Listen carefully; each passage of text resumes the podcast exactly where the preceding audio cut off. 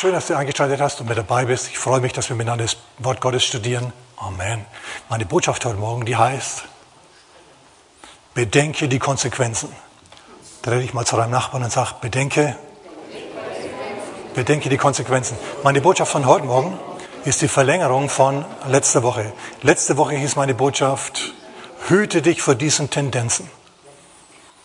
Bevor ich das nochmal ganz kurz rekapituliere, was ich da gesagt habe, lese ich euch zwei Schriftstellen vor. So, ich lese mal aus dem Wort Gottes hier. Galater Kapitel 6, Vers 8. Da heißt es, wer auf Fleisch sät, wird vom Fleisch Verderben ernten. Als wer boshaft ist, kriegt Boshaftigkeit zurück. Wer aber auf den Geist sät, wird vom Geist ewiges Leben ernten. Wer hätte gern mehr Verderben in seinem Leben? Wer könnte noch mehr brauchen? Doch so viele, genau null. Wer aber, wer könnte ewiges Leben in Form von Segen und Gelingen und so brauchen? Oh ja, doch einige. So, drei, hier, vier, fünf, gut. Alles klar. Hier auch. Gut. Amen. Okay, wie stellen wir das an? Wie sehen wir auf den Geist? Wie könnten wir das machen? Petrus hatte einen Vorschlag. Er sagt im 1. Petrus Kapitel 3, Vers 10, wer das Leben lieben und gute Tage sehen will, der halte Zunge und Lippen vom Bösen zurück, dass sie nicht Trug reden. Er wende sich ab vom Bösen und tue Gutes. Er suche Frieden und jage ihm nach. Denn die Augen des Herrn sind gerichtet auf den Gerechten und seine Ohren auf ihr Flehen. Das Angesicht des Herrn aber ist gegen die, welche Böses tun. Also wenn du Böses tust, heißt einen mächtigen Feind, nämlich den Herrn. Und es wird dir nicht so recht gelingen. Andererseits, wenn du Gutes tust, dann merkt Gott es und sieht es und er belohnt es. Er belohnt dich dafür. Du säst dadurch auf dem Geist und du wirst durch den Geist ewiges Leben ernten. Das ist gut. Ich weiß nicht, ob euch das aufgefallen ist, aber Petrus vor allem, der spricht hier von Tendenzen, Paulus natürlich auch. Es kommt darauf an, was du säst. Wenn du Gutes säst, wirst du Gutes ernten. Wenn du Schlechtes säst, wirst du Schlechtes ernten. Du sagst, Pastor, das ist völlig banal. Nö, das ist es nicht, weil wir verfeinern unsere Erkenntnis hier.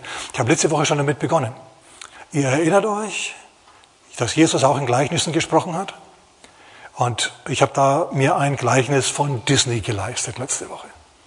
Dornröschen. Dornröschen hatte mit einer bösen Fee zu tun. Erinnert euch? Diese böse Fee, die hat nicht als böse Fee begonnen, sondern die war nett und freundlich, nur mit einer Tendenz Richtung Eitelkeit. Und die Welt war in Ordnung, alles war in Ordnung, solange sie die Schönste war. Wer ist die Schönste im ganzen Land? Ich, alles klar. Und solange man ihr klargemacht hat, sie ist groß, sie ist wichtig und alles, so, so lange war die Welt in Ordnung.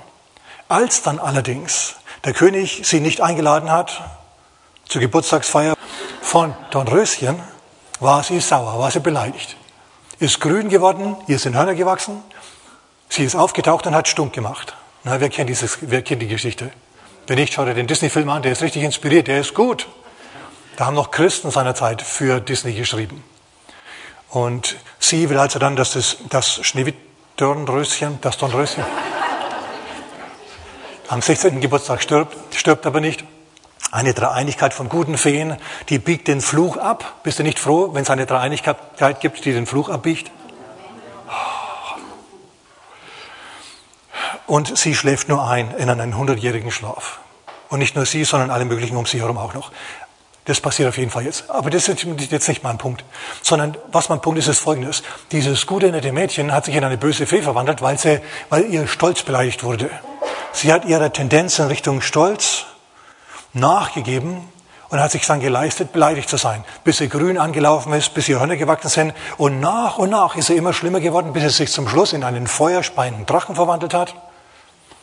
Und zum Schluss von den Kräften des Guten besiegt worden ist. Also ich sage mal eins, ich will nicht so verbittern innerlich, ich will nicht so ein Griesgram werden im Lauf der Zeit, so eine ständig schlechte Laune mit mir herumtragen, dass ich zum Schluss, wenn ich, wenn ich mal alt bin, ich bin ja nicht alt, okay, dass ich dann definitiv nicht bitter bin und ich schon so Bitterkeitsfalten im Gesicht habe, Bitterfalten um den Mund herum, um die Augen herum, dieses, dieses Fuchs, ich, füchsische, ich schnapp dich, schauen. Weißt du, du fängst gut an und entwickelst dich dann. Je nachdem, welchen Neigungen du nachgibst, in diese Richtung entwickelst du dich. Und zum Schluss kann es sein, dass du eben ein Drache wirst und Feuer speist und zum Schluss elend zugrunde gehst. Du kannst es allerdings auch anders machen. Du kannst es machen wie Jesus. Der hat Gutes getan, das Richtige getan und er hat sich auch verwandelt. Aber nicht in einen feuerspeienden Drachen, sondern er ist auf den Berg gegangen und ist dort auf dem Berg der Verklärung verklärt worden. Er hat einen Herrlichkeitsleib schon mal probeweise an, angemessen bekommen, so quasi Maßanzug. Gott hat Maß genommen für ihn für die Ewigkeit.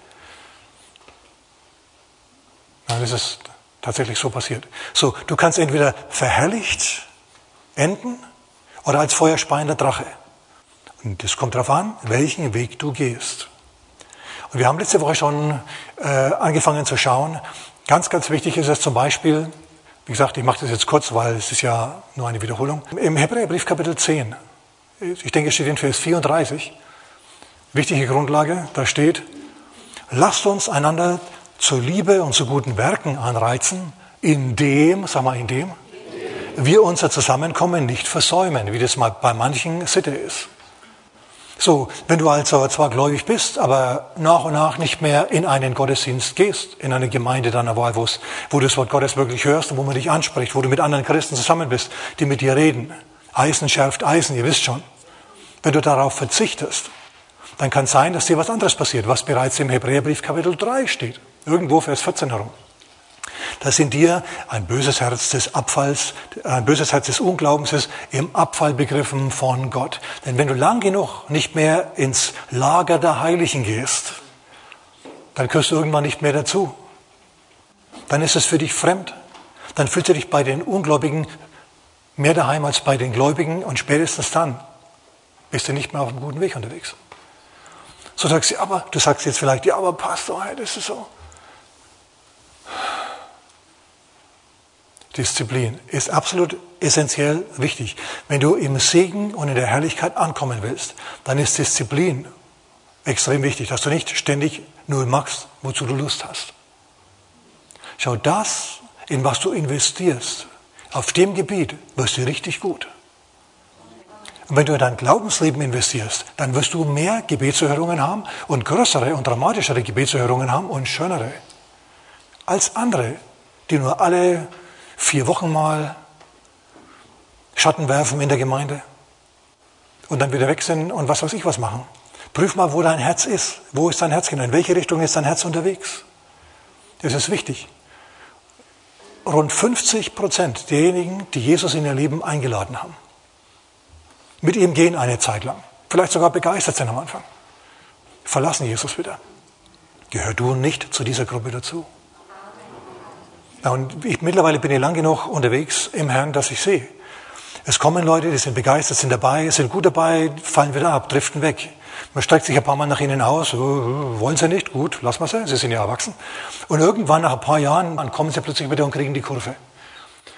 Und bleiben dann dabei. Und es ist wirklich gut. Also es gibt es, dass man dazukommt, wieder weggeht, dazukommt, wieder weggeht. Und der Herr sagt, bedenke die Konsequenzen. Es kann sein, dass du nicht mehr die Zeit hast, Kurven zu drehen. Es ist jetzt wichtig für dich, dass du mit mir gehst, sagt der Herr. Die Zeit ist knapp. Schau, das ist das, was ich gehört habe, als ich mich vorbereitet habe auf diese Botschaft in dieser Woche. Diese Worte haben mich angerufen, die wurden mir zugerufen. Bedenke die Konsequenzen. Sag ihnen, sie sollen die Konsequenzen bedenken. Das ist jetzt schon letzte Woche gewesen. Bedenk die Konsequenzen. Denn es kann sein, dass du Gott in Kürze mehr brauchst als hier zuvor in deinem Leben. Bist du dann bereit? Oder musst du dann erst neu mühselig Bekanntschaft mit ihm schließen? Amen. Okay, gut. Wichtiger nächster Punkt, Dankbarkeit. Dankbarkeit statt Murren und Motzen. Ich sage mal eins. Murren und, und sich über andere beschweren und diese Dinge, die machen dich letztendlich krank. Wir haben heute Abendmahl gefeiert und es steht im ersten Korintherbrief, Kapitel 11, im Zusammenhang mit dem Abendmahl, dass wir uns bitteschön selber beurteilen sollen und selber richten sollen, selber über uns mal nachdenken sollen, wie wir mit dem Herrn gehen und nicht uns ständig auslassen über andere. Deswegen, sagt Paulus, sind viele von euch krank und etliche sind entschlafen. Überlegt er das mal. Also Leute sind gestorben, Leute sind krank geworden und nicht geheilt worden aus diesem Grund. Das ist nicht der einzige Grund, weshalb das so gehen kann, aber es ist ein Grund. So prüf mal, was aus deinem Mund so herauskommt. Denk dran, dein Mund Deine Zunge ist ein Ungeheuer. Deswegen hat Gott ihm einen Käfig gegeben. Der Nase nicht, die Nase ist harmlos. Zunge dagegen ein Monster. Deine Zähne sind Gitterstäbe und dein Mund ist ein Käfig. Und jetzt pass auf, wann der sie rauslässt, diese Bestie, damit sie nicht deinen Lauf des Lebens entzündet. Amen. So was ist besser als Murren und solche Sachen? Etwas anderes ist viel besser, nämlich Gott zu danken, einen Lebensstil der Danksagung zu pflegen, für Gott für banale Sachen danken. Danke für mein Auto, auch wenn es eine Schrottkarre ist aus den 80er Jahren. Ich hatte schon mal eine Schrottkarre aus den 80er Jahren. Ich hatte auch keine Lust, mich dafür zu bedanken, aber ich habe es trotzdem gemacht und Gott hat uns dann mit einem BMW aus den 90er Jahren gesegnet, preis dem Herrn. Als es unmöglich war und wir kein Geld dafür hatten, kam tatsächlich jemand an, hat uns das Geld dafür geliehen und es so gemacht, dass wir das bequem zurückziehen, zahlen konnten, ohne über die Bank zu gehen. Das war gut. Das war super. Habe ich euch schon ein paar Mal erzählt, muss ich jetzt nicht mehr erzählen. Aber solche Sachen gibt's. Seid dankbar. Seid dem Herrn dankbar, egal ob du groß einen Grund hast. Wer Dank opfert, heißt im Psalm 50, Vers 23. Wer Dank opfert, verherrlicht mich und bahnt einen Weg bahnt einen Weg vom Himmel auf die Erde. Ihn werde ich das Heil Gottes sehen lassen.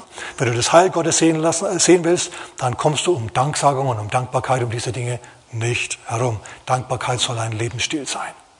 Und wenn du dann in Philippi im Gefängnis steckst und die Regierung höchstamtlich, nicht irgendeine Schlägerbande, sondern die höchstamtliche Regierungsschlägerbande dich dermaßen verprügelt hat, dass du geblutet hast und jetzt steckst du im Gefängnis, im innersten Gefängnis, gegen den Paulus und den Silas in Philippi so.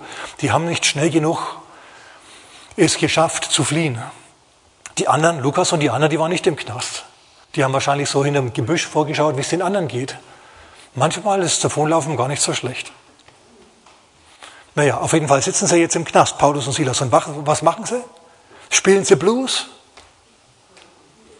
Oh nein, oh nein, du, du, und alle hören ihnen zu. Nein, sie machen Lobpreis. Statt Blues singen sie Gospel.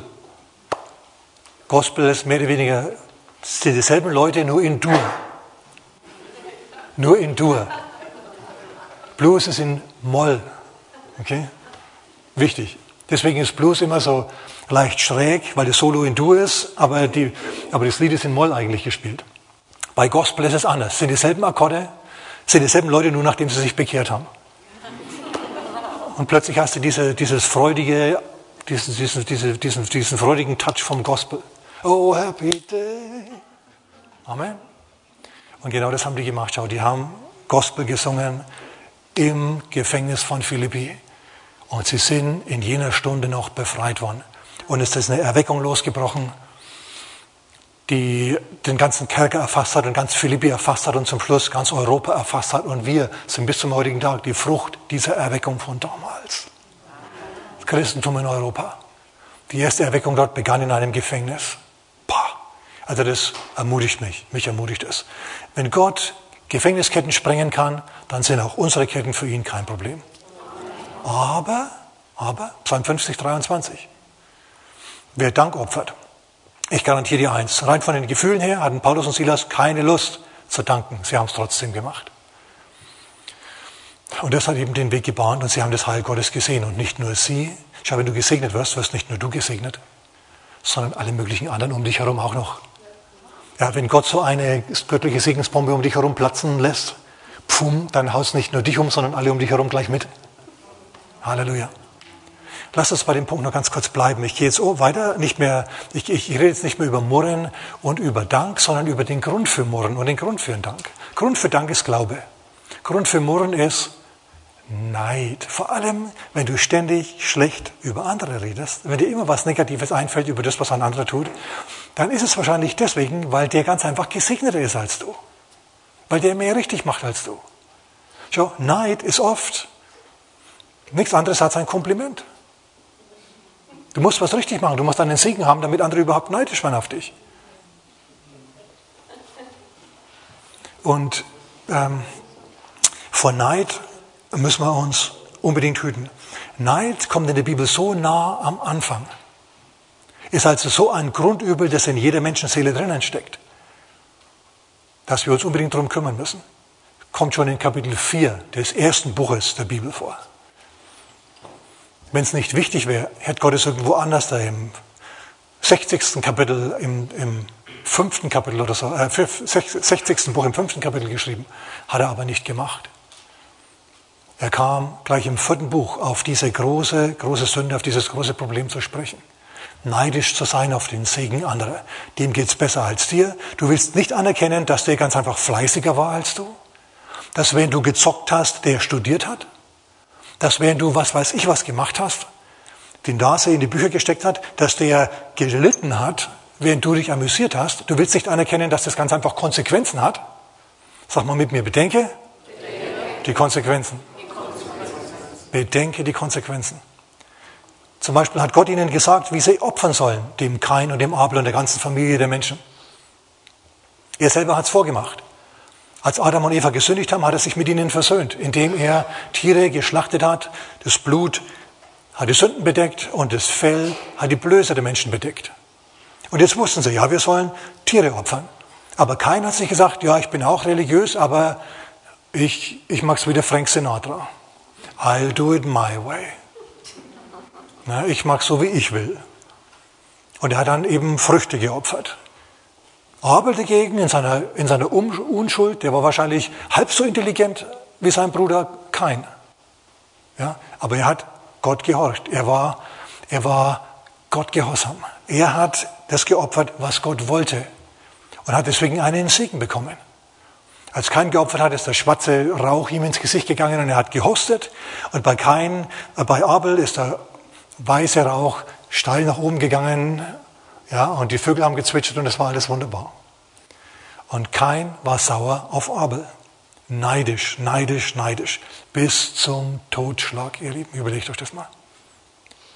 Und Gott kommt zu ihm. Gott kommt und spricht und sagt, was ist denn los mit dir, Kain? Wenn du es magst, wie es vorgeschrieben ist, wenn du dich richtig verhältst, dann kriegst du denselben Segen wie dein Bruder. Es liegt nicht an ihm, es liegt an dir. Dreh dich mal zu deinem Nachbarn und sag, es liegt an dir.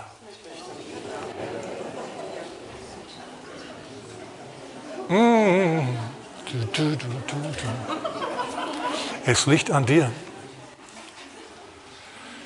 Gott sagt, wenn du recht tust, dann erhebt sich dein Angesicht, dann kommt Freude auf bei dir und dann lächelst auch du, dann segne auch ich dich. Es liegt, es liegt an dir. Kein, draußen liegt die Sünde vor der Tür. Nach dir ist ihr Verlangen, du aber sollst über sie herrschen. Ihr Lieben, das ist genau das, wovon ich heute predige. Wenn du diesen Neigungen des Neides zum Beispiel jetzt nachgibst, dann wirst auch du grün. Dann wachsen auch dir Hörner und zum Schluss verwandelst du dich in einen Drachen und kommst elend um keines verjagt worden vom Angesicht Gottes. Und es gibt noch viele andere Neider. Einen will ich noch rausgreifen, nämlich den König Saul. Normalerweise, sag ich mal, ist die Regierung fürs Volk da. Amen. Jesus sagt, wer der Oberste ist, der soll ihnen dienen. Und ich sage dir mal eins, wenn du der Chef bist und du hast einen Mitarbeiter, der es wirklich drauf hat, wenn du ein Mitarbeiter bist, der, also wenn du ein Chef bist, der Gott liebt und der in Gott ruht und der weiß, mein Thron ist mir von Gott gegeben worden, ich brauche hier, ich hier keine Angst haben, dass er mir unter dem Hintern weggezogen wird. Gott hat mich draufgebracht, nur er kann mich wieder absetzen. Wenn du, wenn du glaubst, dann kannst du für diesen Überflieger, Mitarbeiter, der besser ist als du, danken. Dazu brauchst du natürlich Nerven. Dazu brauchst du Glauben an Gottes Segen. Saul war da anders. Er hat die Hitparade gehört. Saul hat seine Tausend erschlagen und David seine Zehntausend. Und dann ist er sauer geworden. Ich bin der König und mir haben sie nur Tausend gegeben. Und David Zehntausend, dabei könnte er mein Bub sein, der könnte mein Sohn sein. Und anstatt zu sagen, Mann, bin ich froh, dass der jetzt die Drecksarbeit für mich macht. Ja, zum Glück hat's der drauf, da ist Gottes Segen auf ihm. Lassen wir ihn machen. Lassen wir ihn machen. Und dann hätte er sich zurückziehen können in die königlichen Gemächer, ja, und hätte dort, was weiß ich, einen spannenden Roman lesen können oder sich vorlesen lassen können. Was weiß ich, was er hätte machen können. Vielleicht irgendwas anderes. Interessanten Neigungen nachgehen können. Hat er aber nicht gemacht. Er war neidisch.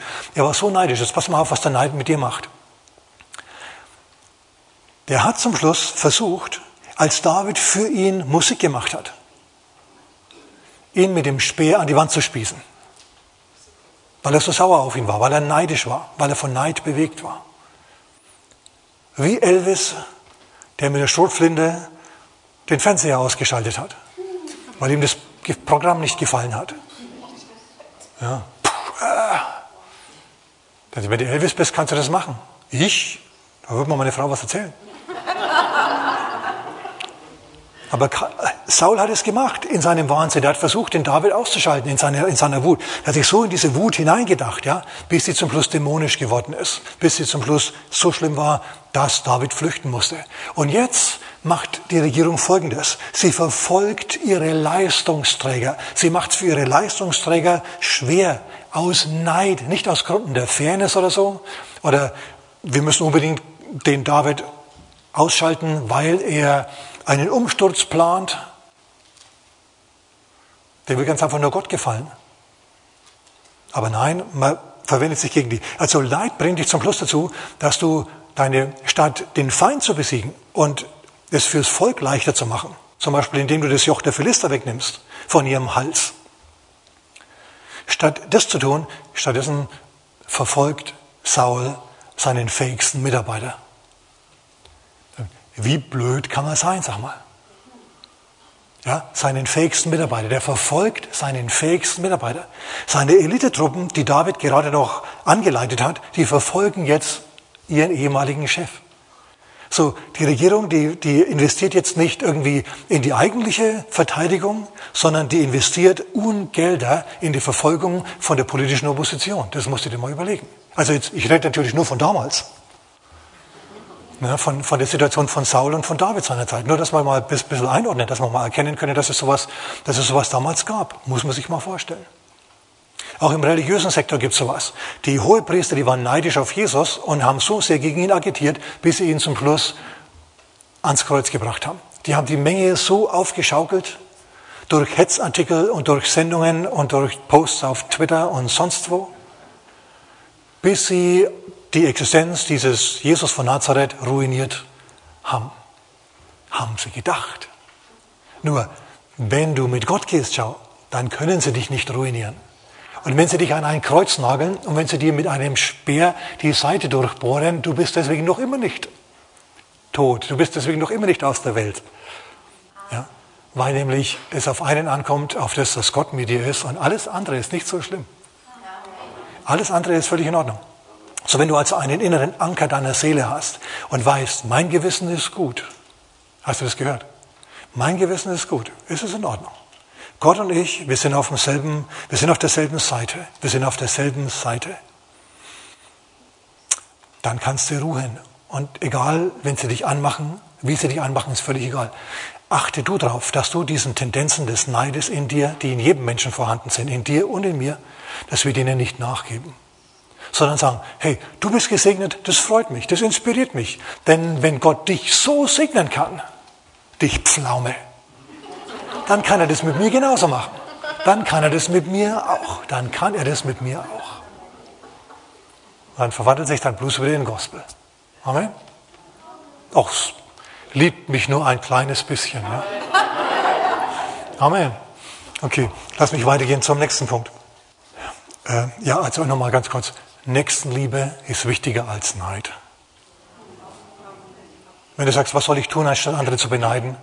Nächstenliebe, tu ihnen was Gutes. Ich, sag, ich sag dir mal was.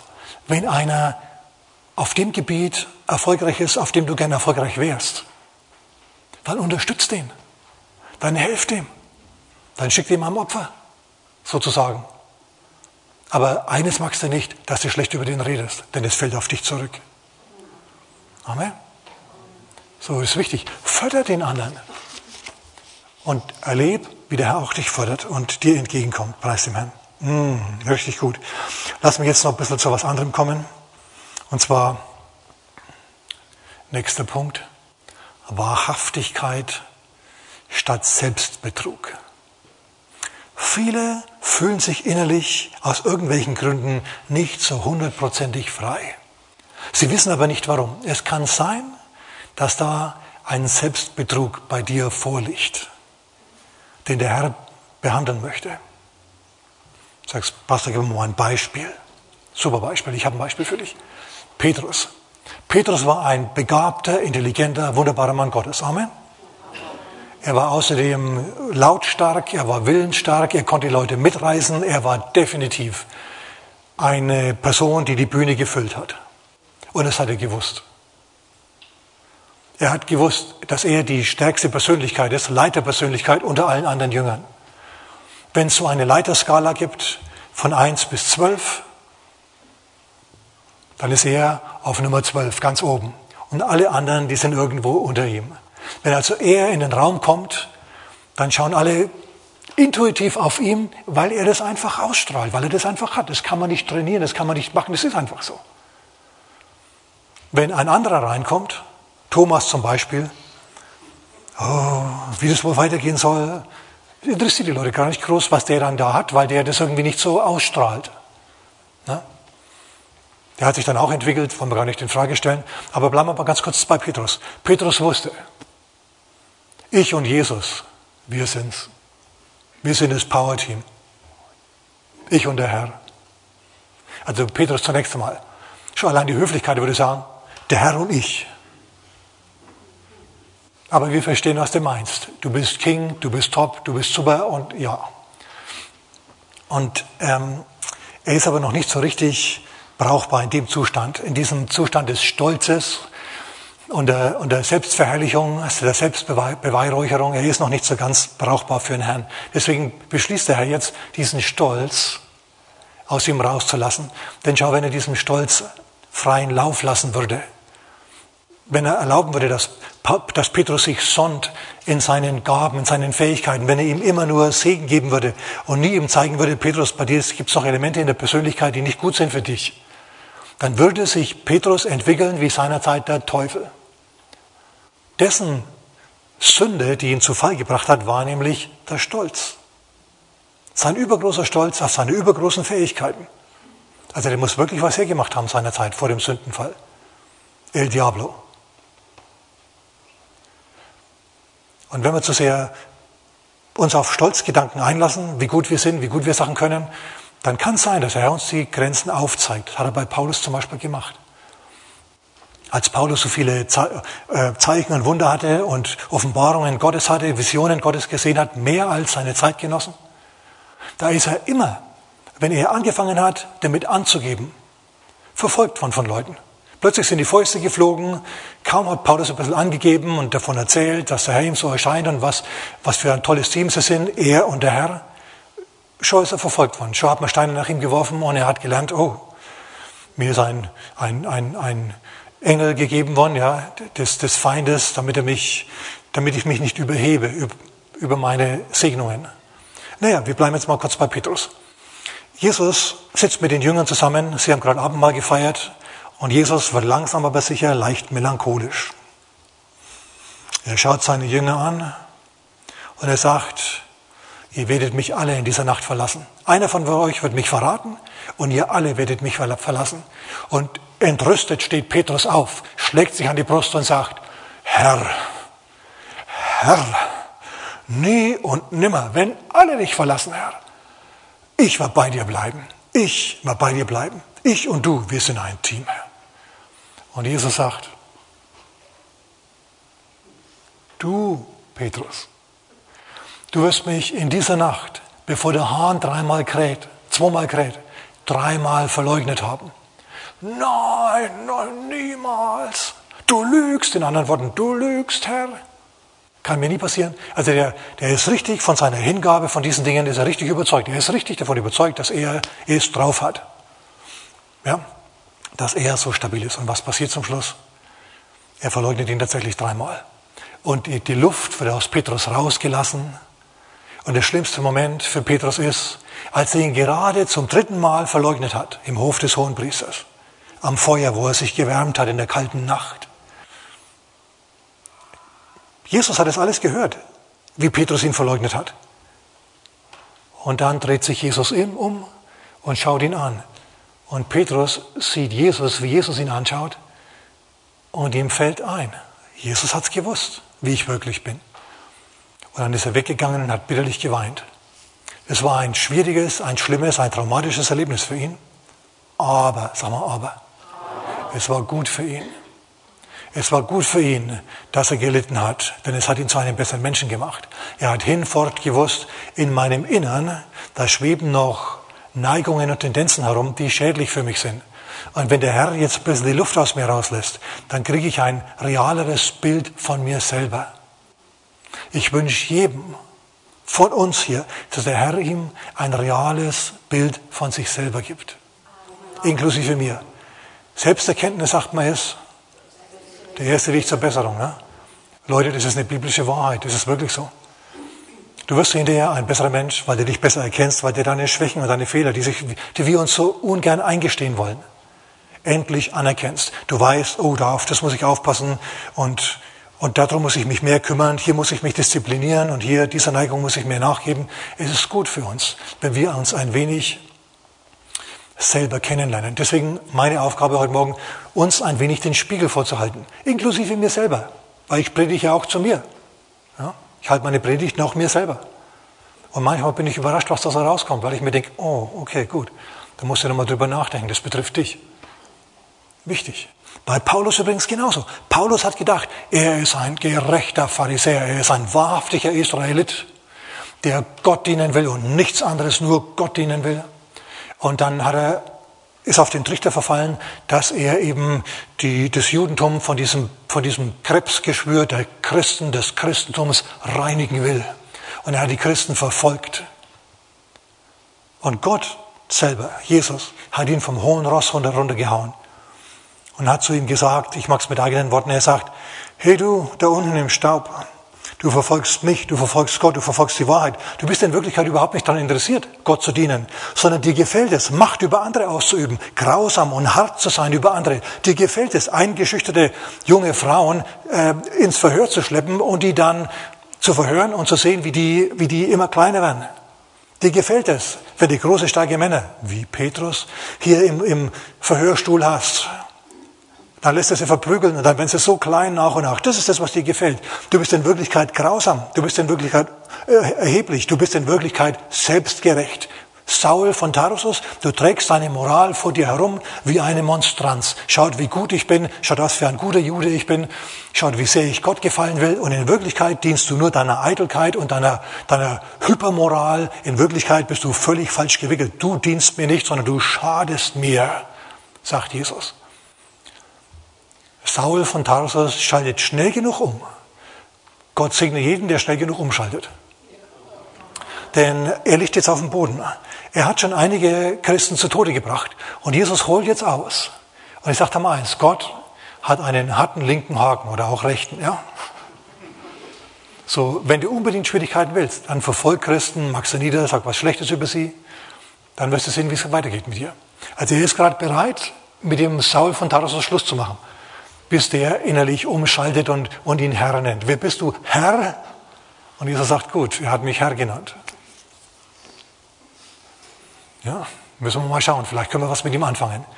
Geh nach Damaskus, in die und die Straße, dort wird dir gesagt, wie es weitergeht. Und dann lässt er ihn drei Tage warten, in, der er, in, den, in, diese, in, diese, in diesen Tagen ist er blind, in diesen Tagen ist er völlig ernüchtert, in diesen Tagen kommt er, bekommt er ein neues Bild von sich selber von Gott. Wohl dem, dem Gott ein realistisches Bild von sich selber gibt. Du würdest möglicherweise viel größeren Segen erleben, wenn du weniger von dir denken würdest. Wenn du weniger penetrant wärst, wenn es um dich geht. Wenn du dich in Gesprächen nicht immer selber groß machen würdest. Ich meine, wenn es kein anderer macht, wenn deine Frau nur zuschaut, ja, und nichts Löbliches über dich sagt, dann musst natürlich du selber ran. Das ist ganz klar. Aber Salomo sagt trotzdem, Salomo sagt trotzdem, es lobe dich ein anderer, es rühme dich ein anderer und nicht dein eigener Mund. Weil Eigenlob?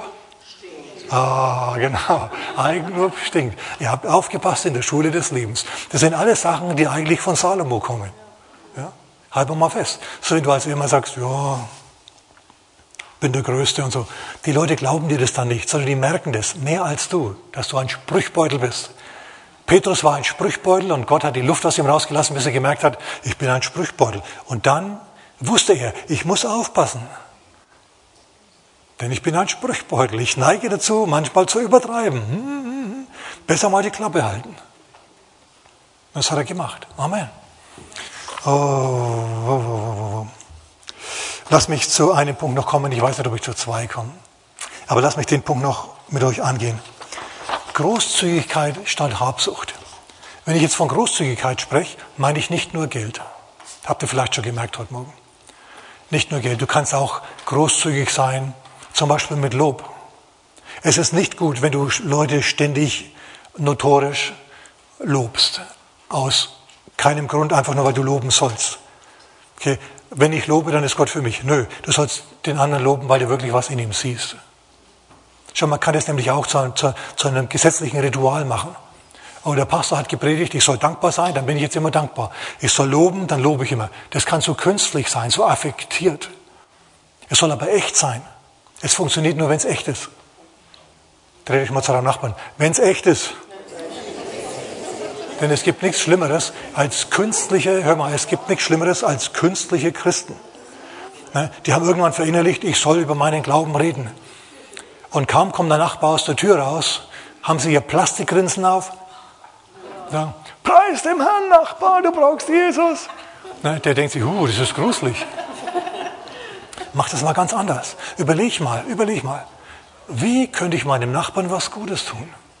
Ich könnte für ihn die Blumen gießen, wenn er im Urlaub ist. Und plötzlich öffnet sich sein Herz für dich, weil du nämlich nützlich warst für den. Weil du was für den gemacht hast. Und plötzlich musst du gar nicht mehr ständig anfangen wollen, über Jesus zu reden auf deine verklemmte Art, sondern das geht ganz von selber. Und plötzlich kommt er dann eines Abends zu dir und sagt, also Pastor, du sitzt gerade am Swimmingpool, ja, ne, und, und genießt da deinen Fruchtsaft am, am Pool und, und liest da ein interessantes Buch und der Nachbar kommt rüber, hallo Nachbar, er zieht sich einen Stuhl her und sagt, redet ein bisschen über dies, das und jenes und du merkst, er hat was auf dem Herzen, bis dann zum Schluss er endlich auspackt und dann kannst du ihn zu Jesus führen. Das geht dann ganz leicht, locker, elastisch von selber. Und die Bekehrung ist dann auch echt, ja. Halleluja.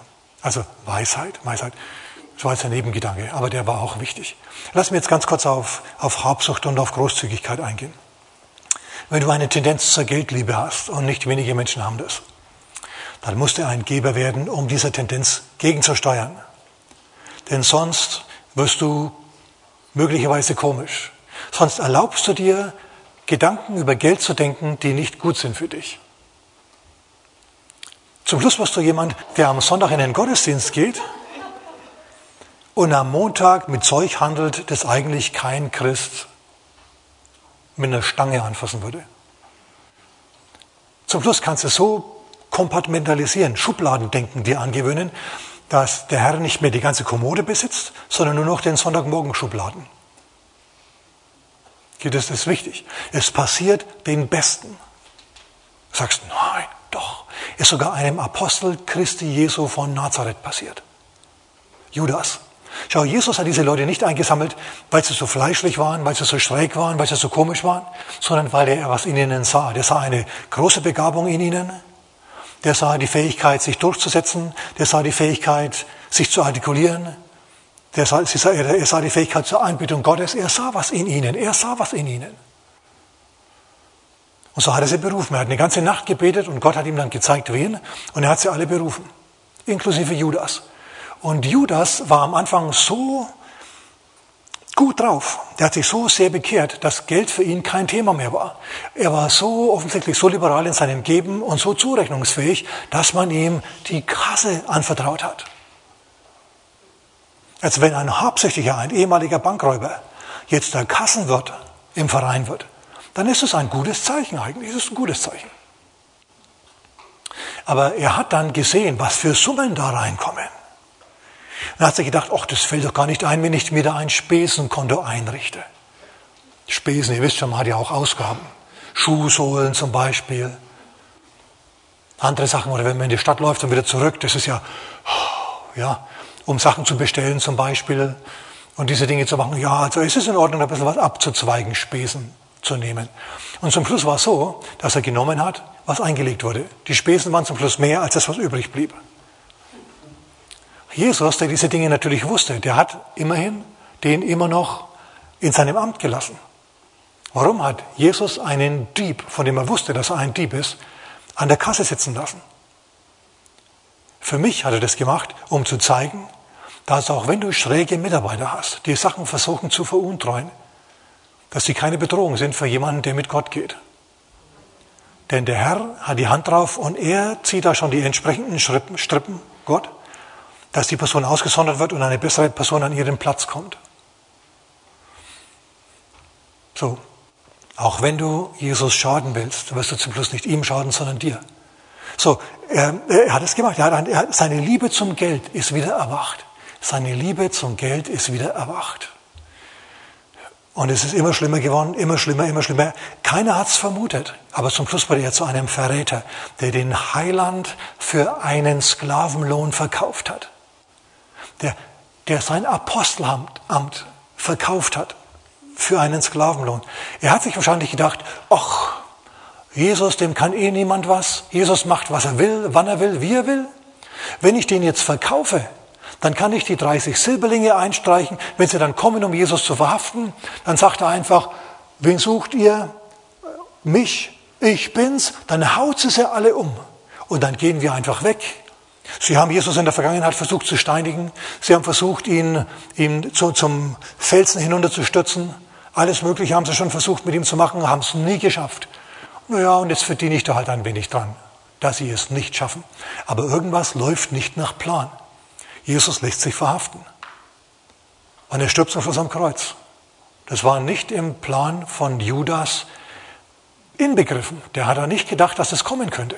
Es ist aber so gekommen. Schau, wenn du, dem, wenn du der Habsucht nachgehst, dann kann es sein, dass du zum Schluss dich in einer Situation wiederfindest, die ganz, ganz schwierig für dich ist, ganz, ganz prekär, ganz, ganz ungemütlich. Plötzlich steckst du fest und bist verstrickt in Probleme, die du eigentlich gar nicht wolltest. Du hast einen so guten Plan gehabt und jetzt hat er nicht funktioniert. Da gibt es ein Gedicht von Robert Burns, meine Tochter müsste das wissen, schottischer Dichter. The best laid plans of mice and men. Ja, die gelingen selten. Die besten Pläne von Mäusen und Menschen gelingen selten. Ne, weil dann immer was dazwischen kommt. Dann ist es beim, bei Judas eben dazwischen gekommen. Und es hat ihn so entsetzt, das hat ihn seelisch so aus der Bahn geworfen. Seine Habsucht und der Verrat und das schlechte Gewissen, dass er zum Schluss sich erhängt hat. Was hat ihn erhängt? Seine Habsucht. Seine Habsucht hat ihn erhängt. Schau dir gegen eine andere Geschichte an, eine andere Frau, eine andere Person an, eine Frau, nämlich die Schunemiterin. Die Geschichte der Schunemiterin, die den Elisa, den Propheten Elisa unterstützt hat, die hat eine vollkommen andere Geschichte. Die hat ihre Geldtriebe unter Kontrolle gehabt. Und zwar war es so, dass sie eine reiche Bäuerin war und Elisa ist hin und her gezogen vom König wieder zurück in sein Dorf und er kam in der Stadt vorbei. Und sie hat es gesehen und sie hat gewusst, es ist ein Prophet und sie wollte den kennenlernen. So hat sie ihn eines Tages abgefangen auf der Straße, hat ihn eingeladen zum Essen. Und die Gemeinschaft, die war so gut, die war so schön. Da hat sie sich gedacht, ach, wir bauen ihm ein Obergemach auf dem Haus drauf oben, dann kann er einkehren und dort wohnen. Also sie unterstützt ihn. Sie wird eine Unterstützerin, eine dauerhafte Unterstützerin, baut ihm sogar ein Haus, also ein Obergemach oben auf ihr Haus drauf, ein Stock. Die stocken auf. Für ihn, fürs Reich Gottes. Finde ich gut. Und Elisa betet für sie und sie wird gesegnet. Sie war bisher ohne Kind, sie kriegt jetzt ein Kind. Als das Kind stirbt, erweckt er es von den Toten auf. Also sie ist wirklich, wirklich gesegnet. Und jetzt passiert was, was nur solchen Leuten passiert. Was nur Leuten, die das Reich Gottes finanzieren, passiert. Der Prophet kommt und sagt zu ihr, 2. Könige Kapitel 8 ab Vers 1, Schöne Mitterin, der Herr hat eine Hungersnot ins Land gerufen eine Rezession, eine wirtschaftliche Depression, die jetzt nicht abgebogen werden kann. Sie wird kommen, sie wird auch kommen. Ich habe gebetet, aber der Herr sagt, sie wird kommen. Sieben Jahre Hungersnot. Deswegen geh weg und schau, wo du bleiben kannst in dieser Zeit, in diesen sieben Jahren. So, das Land hat Probleme, das Volk Israel hat Probleme und sie, um nicht mit dem Volk zu leiden, muss Beschwernisse auf sich nehmen. Sie muss ausziehen in ein anderes Land, sie muss in die Fremde gehen. Dort ist es aber immer noch besser, als wie in diesem Land in der Hungersnot, in der Rezession, im Blackout, ihr wisst schon, in der Katastrophe. Gott hat dir das gesagt durch seinen Propheten. Also, wenn eine Katastrophe kommt, dann wüsste ich das gern vorher. Wie geht dir das? Na, und es passiert tatsächlich. Er kommt und sagt dir das. Und sie geht. Sie reagiert aufs Wort Gottes. Sie geht. Und nach sieben Jahren kommt sie wieder. Was ist in den sieben Jahren passiert? Israel hat gelitten. Sieben Jahre unter dieser Hungersnot. Der König, der hat ihr Land, das brach lag, einfach beschlagnahmt. Der Staat hat sie enteignet, hat das Geld, äh, hat ihr, ihr Hab und Gut zu sich genommen. Fertig. Jetzt kommt sie aber wieder, denn die Hungersnot ist vorbei, es regnet wieder. Aber jetzt hat sie kein Feld mehr, jetzt hat sie kein Haus mehr, das gehört, das, das gehört jetzt zur Regierung. Sie geht jetzt deswegen zum König und sagt, König, ihr habt mich enteignet, wie gibt's denn das? Gib mir mein Land zurück. Und es trifft sich gerade, dass der König mit dem Diener des Elisa zusammensitzt, der gerade von den großen Wundern Elisas redet. Und er ist gerade dabei zu erzählen, wie das war, als Elisa den toten Sohn der Schunemiterin, seiner Unterstützerin, auferweckt hat von den Toten. Und gerade in dem Moment klopft es an, die Tür geht auf und die Schunemiterin und ihr Sohn kommen rein. Und der Diener des Elisa steht auf und sagt, Wahnsinn, Wahnsinn, das ist er. Das ist die Schunemiterin und das ist ihr Sohn, das sind sie. Und der König sagt, das ist ja mal ein göttlicher Zufall. Und er lässt sich von denen, die es betroffen hat, selber erzählen, was seinerzeit passiert ist. Und dann ist alles andere ein, ein Klacks, ein Kinderspiel. Er sagt, ja, schon Mitterin, was willst du denn von mir? Also, Majestät, es ist so. Ihr habt mich enteignet. Sieben Jahre habt ihr mein Land genommen, gesät und geerntet, was da lief, was da ge gewachsen ist. War ja nicht so viel in der Zeit, aber es habt ihr gemacht. Ich hätte gern mein Land wieder. Und jetzt passiert ihr wieder was, was nur Leuten passiert, die das Reich Gottes unterstützen. Der König sagt zu ihr, gebt ihr den Ertrag von sieben Jahren zurück. Gebt ihr alle Jahre, die sie weg war und die wir für sie geerntet haben, gebt ihr den ganzen Ertrag ihrer Firma, gebt ihr ihn zurück. Hammer. Und noch was. Der König ist weise. Der zeigt mir, der, der bewahrt Eigentumsrechte der schützt das Eigentum. Leute, das ist extrem wichtig. Ich weiß nicht, ob ihr wisst, wie wichtig das ist. Denn wenn dein Eigentum nicht mehr geschützt ist, wenn der Staat dich einfach enteignet oder wenn er zu hohe Steuern nimmt, dann strengt sich keiner mehr an. Denn die Leute wollen in die eigene Tasche wirtschaften. Und wenn sie alles abführen müssen, dann machen sie das nicht. Dann gehen sie wohin, wo sie, wo sie in die eigene Tasche wirtschaften können und wo sie was verdienen können. Aber überlegt mal, sie hat den Mann Gottes, sie hat das Reich Gottes unterstützt in schwerer Zeit. Und sie ist von Gottes wegen entschädigt worden, nicht nur im Himmel, sondern hier unten auf der Erde.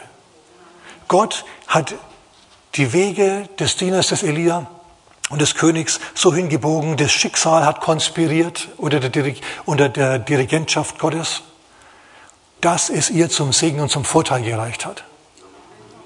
Soll mit dir genauso sein. So, du kannst enden wie Judas oder du kannst enden wie die schöne Mitterin.